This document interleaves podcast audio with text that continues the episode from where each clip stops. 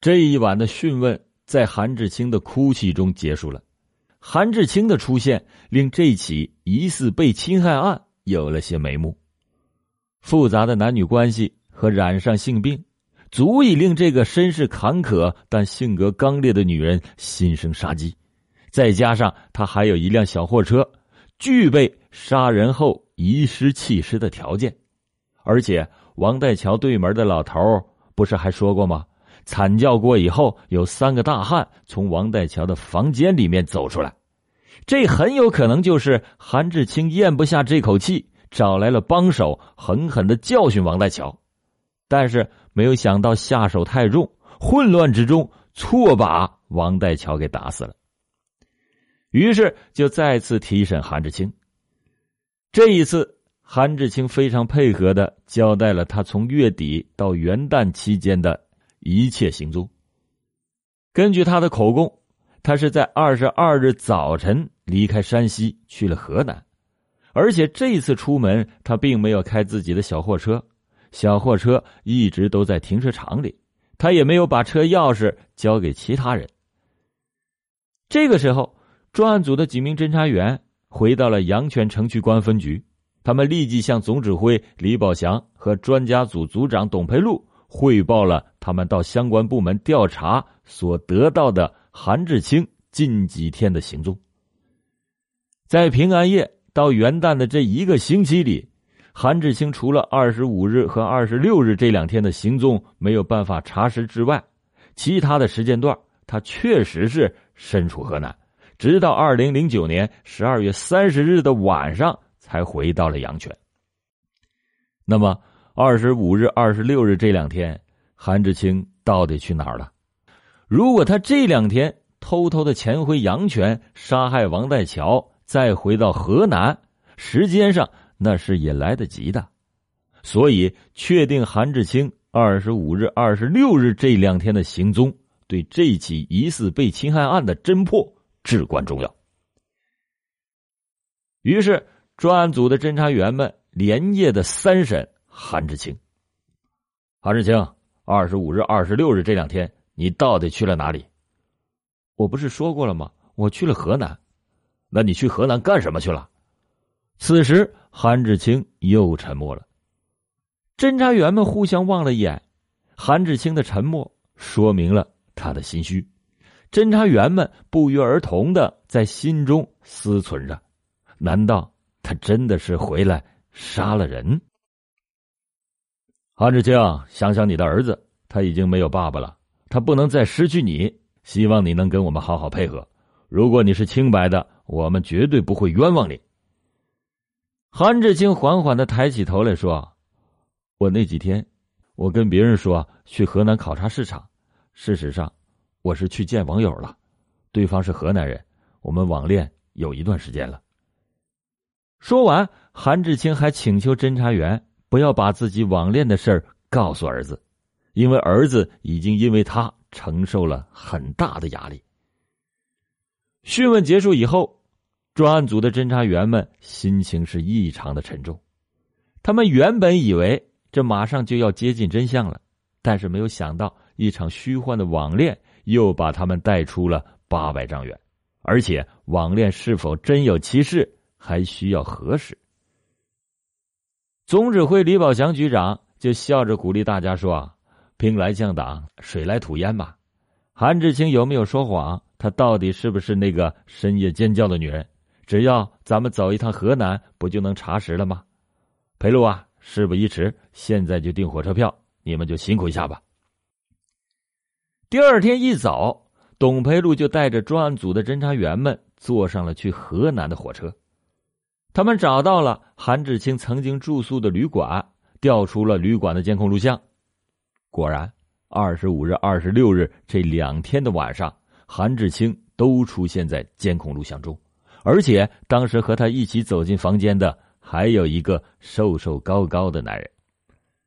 韩志清真的就没有撒谎。既然证明了韩志清是清白的，那么谁才是那个深夜尖叫的女人呢？或者是不是根本就没有这样一个女人呢？董培禄带着两名侦查员又赶往了王代桥所居住的小区，在小区门口，一家悬挂着“代售手擀面”字样木牌的小店引起了董培禄的注意。董培禄让两名侦查员先到那个向警方提供深夜尖叫女人线索的老头家去敲门，他留在小店里向老板了解情况。董培禄就随口问老板：“呐，生意怎么样啊？”老板说：“啊。”都是小买卖，发不了大财的。董培禄就说：“那你在这儿开店了这么久，小区的居民你大部分都认识吧？”老板说：“是啊，我基本都认识的。”这时候，老板忽然想到了什么，他抬起头看了看董培禄，说：“你们是来问王代桥失踪的事吧？王代桥我是认识的。”董培禄接着不动声色的问：“那住在王代桥对门的老头你也认识吗？”“认识。”说到这，老板忽然就笑起来。哎呀，那个老头啊，我从来就没有见过像他那么有口才的人，口若悬河，绘声绘色。不过他说什么都喜欢添油加醋，他的话呀，能信一成就不错了。董培禄就接过话头问：“那关于王代桥的失踪，他说了什么？”老板说啊：“他说啊，他的女人当天晚上喝醉了，他整宿都没睡觉。”一直照顾他的女人，还说听到王代桥家里边有女人的尖叫，叫了十几分钟呢。哎呀，神乎其神的。董培禄记得张亚杰曾经亲自问过老头，老头当时说的是他的女儿。董培禄就继续问：“那老头家里还有没有其他人？”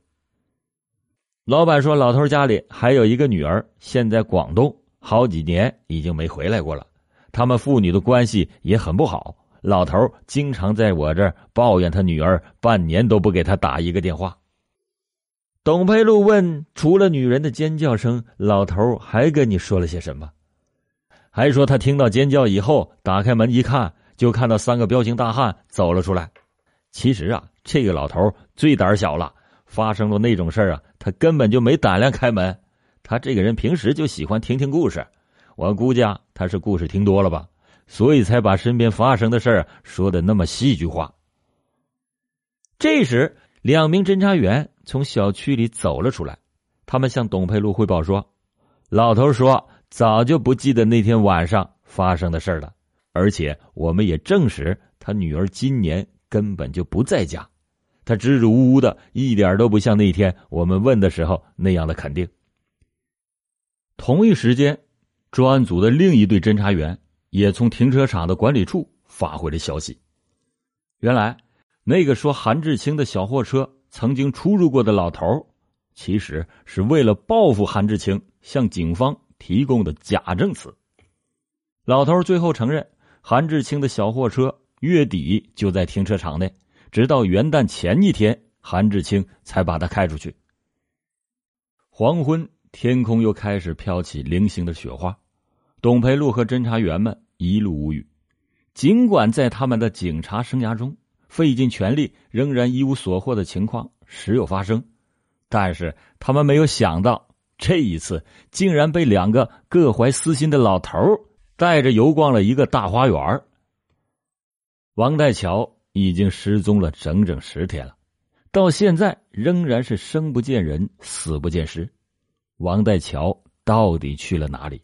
平安夜的那天晚上，他到底发生了什么事儿呢？专案组的侦查员们回到了分局，已经是晚上八点半。总指挥李宝祥召集大家开了案情分析会，总结了第一阶段侦破工作的经验和教训。会议结束后，就在大家准备出门的时候，董培禄的办公室响起了电话铃声。这个电话是市公安局刑事技术处的痕迹专家赵文军打来的。他说：“实验我都已经做过了，我们根据反复实验的结果做了一个痕迹的显现方案。明天咱们一起到现场去研究一下。”赵文军顿了顿，又接着说：“还有一个好消息要告诉你，你们那天在厨房找到的那门指纹有比对结果了，是王代强老乡。”史弘毅的，史弘毅，元旦那天，董培禄和张亚杰除了在厨房里发现了两把使用过的菜刀之外，还在水池旁的一个不锈钢水杯上找到了一枚大拇指的指纹。比对结果证明，这枚指纹属于王代强的老乡史弘毅的。这个史弘毅就是元旦当天给张亚杰打电话的人。此时此刻，董培禄想起了史弘毅对张亚杰说过的一句话：“张大队，我们还有个老乡不见了。”那史弘毅会不会就是幺二二四疑似被侵害案的嫌疑人呢？第二天早上刚一上班，董培禄正和市局刑侦技术处的专家胡润平还有赵文开着会。王代桥的嫂子刘一芳忽然就扭送来了一名凶手。这泼泼辣的刘一芳大声的对董培禄说：“董大队，我把凶手抓来了，他就是他，就是他害死了我妹夫。”董培禄一眼就认出了刘一芳扭送来的凶手，没错，他就是王代桥的老乡史弘毅。这个小个子男人被刘玉芳拉扯着衣角，哭丧着脸，一直辩解着说：“董大队啊，真不是我呀。”董培禄是不动声色的冲了杯茶，然后端着水杯坐回到沙发上。怎么回事啊？你们慢慢说吧。原来这位名叫史弘毅的安徽人是一个做餐饮生意的小老板。昨天晚上，他和老乡们打了整整一个通宵的麻将。但是令同台搏杀的牌友们吃惊的是，这个一向抠门的铁公鸡竟然转性般豪爽了起来。他一晚上从十元打到五十元，更从五十元又打到了百元，赌注是一加再加，而他输掉的钱也是一把接一把。更令牌友们大跌眼镜的是，史弘毅并没有对损失的钞票表现出一点的心疼。好像他输掉的不是钱，而是一堆废纸，而且在赌局上，史弘毅不止一次嚣张的说：“啊人无外财不富，马无夜草不肥呀。”史弘毅的反常，令一位有心的看客想到了王代桥的离奇失踪，于是这位看客立即给刘一方打电话。刘一方一听说，没过三分钟就冲上了楼。进门就把史弘毅按在了桌子上，骂道：“你这个王八羔子，看你还往哪儿跑！一定是你贪图我妹夫七万块钱，然后你谋财害命！快点说，你把我妹夫弄哪儿去了？”于是就上演了刚才那一幕铁娘子扭送凶手进公安局的好戏。董培禄笑了笑，他对史弘毅说：“你说你没有谋财害命，那你赌博的钱是哪里来的？”史弘毅依然是哭丧着脸，为难的看着董培禄，又瞅瞅刘一芳。哎呀，真的不能说呀。董培禄并没有逼问史弘毅不能说的原因，他兜了个圈子问道：“你和王代桥的关系怎么样？”史弘毅就有点语无伦次了。他说：“我跟他还不错，也不算太好。哎呀，总之我是没有杀他呀。”由于刘一芳在场。董培禄并没有深入的盘问史弘毅。这个时候，董培禄想到了邵院生，因为在所有的矛头都直指史弘毅的情况下，史弘毅为了保护自己，一定会极力隐瞒事实真相。为了避免又被带回游花园，董培禄想从王代桥在阳泉最好的朋友邵元生那里得到更有价值的线索。于是。就在这天下午，邵院生来到了阳泉市城区公安分局。当他推开董培禄办公室的门的时候，所有人都把视线集中在了邵院生的身上。只见他穿着一件亮红色的羽绒服、蓝黑色的牛仔裤和黑色的皮鞋，再加上小伙子将近一米八的个头，邵院生活像个英俊潇洒的电影明星一样。董培禄望着这身装束，忽然就想到了什么，他立即稳住心神站起来，热情的和邵院生握手寒暄。哎呀，麻烦你跑一趟，这次啊，我们主要是想了解一下你们的老乡史弘毅的情况。邵院生就大大方方的坐在了沙发上，侃侃而谈。